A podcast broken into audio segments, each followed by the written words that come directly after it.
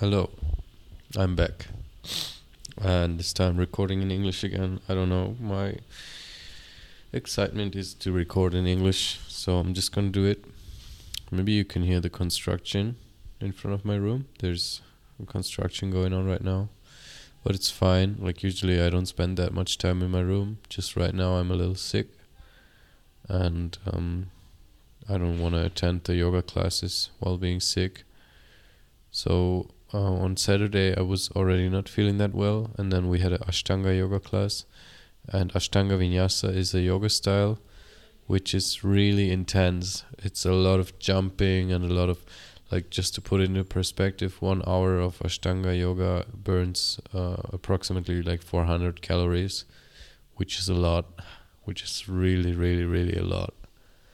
So and the as the session goes, uh, one and a half hours and um, you can make it more challenging if you want. Like you can add modifications and like you jump back and forth and you can jump on your hands and hold for a second and then slowly lower your feet into sort of an handstand it's really there's no skill ceiling. So and I joined the class and I was like, oh, I don't feel like it, but I had this urge in me to like, I don't know, there was this belief that oh, I have to do this right now, even though on a on a higher level I knew it was not good for me to do it because I didn't feel fit. So I got the payback for that, and that was Saturday. Now today is Tuesday, and on Sunday and Monday I didn't feel that well, and today I think might be the last day, maybe not that I don't join yoga classes. Sunday was our day off, and now today is um, the second day I'm not joining morning yoga, and I probably won't do Ashtanga yoga tonight to today in the afternoon as well. And you know, um, there's there's still this little part of me that is like, oh no, man, you do your yoga teacher training and now you're ill and you can't join classes. You should, you shouldn't be just sitting on your ass and doing nothing. Um, it feels so bad, but like that part is really quiet. And if you think about it, like, what's the point? What is the point in doing something if you don't, if you're not fit to do it? You know, there's this book. Um, maybe I do a podcast episode um, dedicated to it. It's called the Four um, Agreements the Four Agreements by Don Miguel Ruiz. He's a Mexican author. And one of those rules, it's basically four rules to living a free and um, happy life. It's a really good book. I recommend you read it. It's really short as well, and it's really good to apply. It's really good, well applicable. It's not um, not too complicated. So the fourth rule is always do your best. Always do your best. And some days you have 100% energy and then your best is 100%. Other days you have like 30% energy and then your best is not 100%, your best is 30%. You understand? You every day you wake up, you have a contingent of energy, you have an amount of energy you are able to spend on that day on some days you're well rested and you're fit and you're motivated and on other days like today for me you're not fit physically you're not healthy and you're not able to do what you're able to do normally. Like of course i could force myself to attend those ashtanga classes but it would not be productive. It would not help me recover and in the long run i would damage myself because when you exercise, uh, if you exercise when you're sick, you might even um, take like um, cardiovascular damage because your heart is like um, under more pressure and your whole body is not in condition to perform. So today my best will be to just attend the classes, like the the oral classes where we just listen and just speak and discuss and maybe maybe do some yin yoga while the other guys yin yoga is um, a softer form of yoga i will probably do that today while the other people do ashtanga yoga because i will be able to do the yin yoga which is pretty like not intense it's a really really um, chill form of yoga. It's more for the mind. I might even meditate, but like all the stuff that is um, physically demanding, I won't be able to do today. I, I, w- I just won't do it. And I, I don't regret not doing it. I mean, of course, this is like a once in a lifetime thing, my yoga teacher training, but it's only the first month of two. And I want to be able to perform all of it and in a healthy way. And then it would be stupid right now to just force myself to attend the physical part, even though I don't feel like it. And then there's like, where does it come from? Where does this belief that I have to do this come from? Where does it stem from? So, breaking it down, it it comes from the belief that I'm not enough, right? Because if I was enough, I wouldn't judge myself for not going to those classes. But if you judge yourself for something you are like what which is like right now my giving my best is trying to make this time rest uh, resting. I slept in today i slept a lot and now i'm awake and i took a nice shower. I did like everything i can do in my room in, to a certain degree. Like i did a little bit of laundry i did a little bit of computer work but just not in a way that um, over exhausts me I took a nice shower because the other days I didn't feel like it, and I started to smell a bit, and now I feel much better, like after taking a shower. And um, yeah then now I, I was like okay i still have some time to breakfast. What am i gonna do? I don't want to like just lay there and do nothing. I don't feel like it. I want to yeah i want to record a podcast. Like what what goes on in my mind right now. And exactly that. Like i'm giving my best right now and giving your best does not always mean to like go all out and completely uh, ruin your your energy.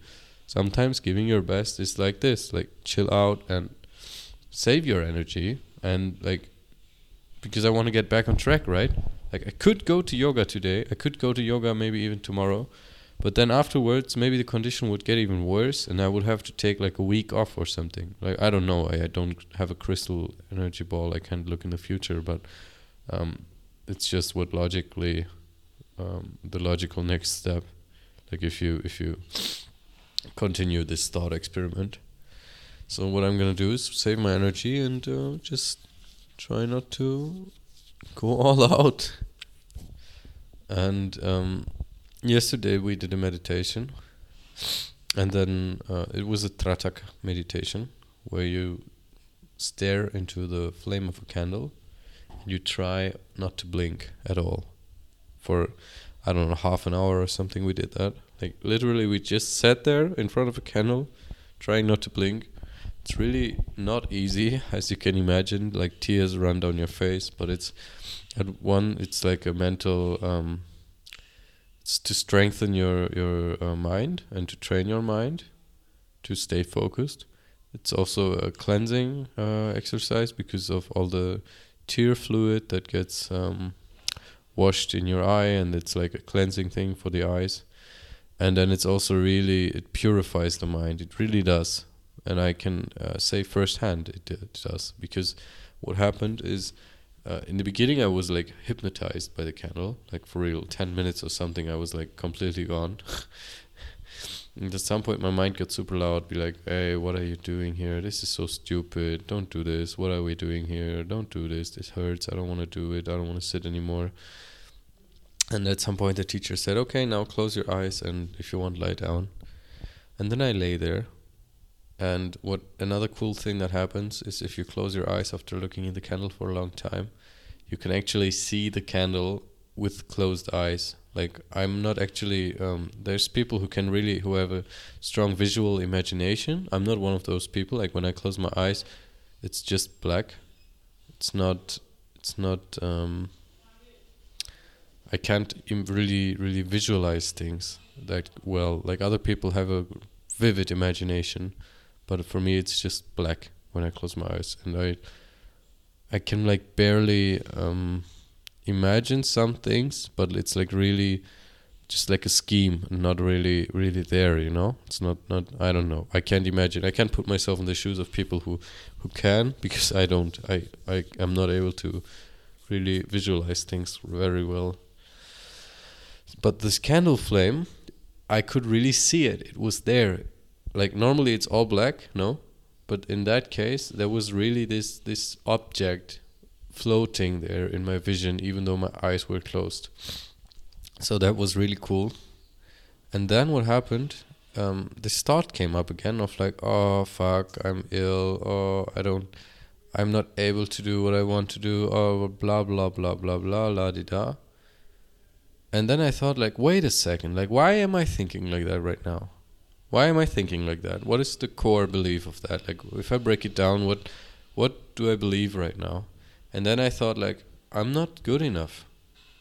Because I'm ill.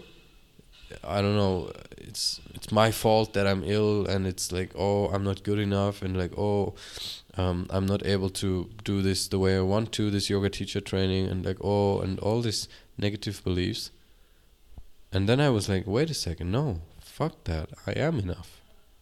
I'm more than enough.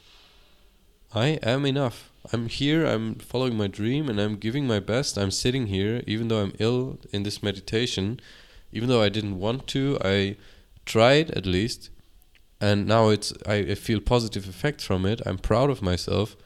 And then I really delved into that belief of like, okay, I am enough.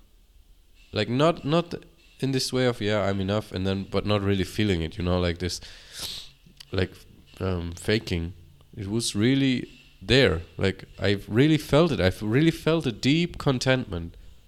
I was like okay you know what? It ain't so bad. It's okay. Like maybe i can't do what i um what i uh, what the others do right now. Like go to the yoga and like stay up and wake up super early and like maybe I'm not able to do that right now, but it's fine.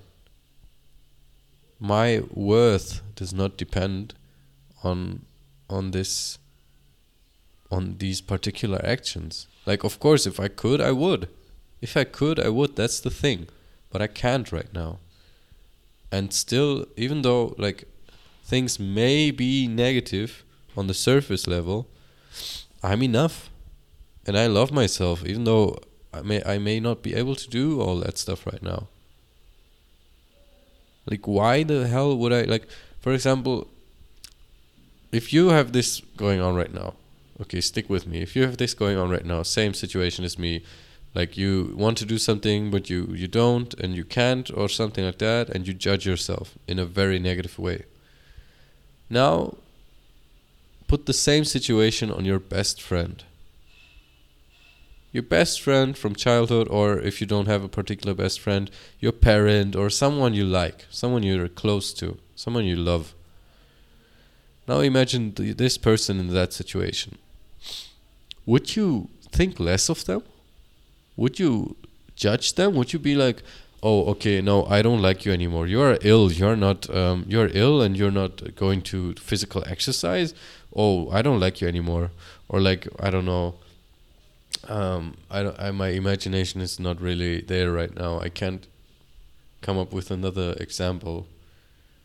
Oh yeah maybe it's also like for me for me another situation was like when i um strained my ankle and i wasn't able to do uh, movement and sports and the same situation. I didn't i at first i had negative thoughts but then i immediately was like no no no this is completely fine. Like why would i why would i judge myself? It's completely fine. I accept the situation as it is. And imagine like someone if whatever situation you're suffering from right now what you're judging yourself for put put this situation on somebody else and then th- like would you judge them? Obviously you wouldn't. Because your your love is unconditional. It's like you you love them because you love them because they are them. And why why do you treat yourself differently, or why would we treat ourselves differently? Today in the morning I woke up again and I had the same thought of like, oh fuck, oh I didn't go to yoga, oh oh, and then I was like, no. No, I am enough. I'm not feeling well right now. I am not feeling well. Why would I go through that like, why would I put myself through that? Because it like n- nobody earns something from that.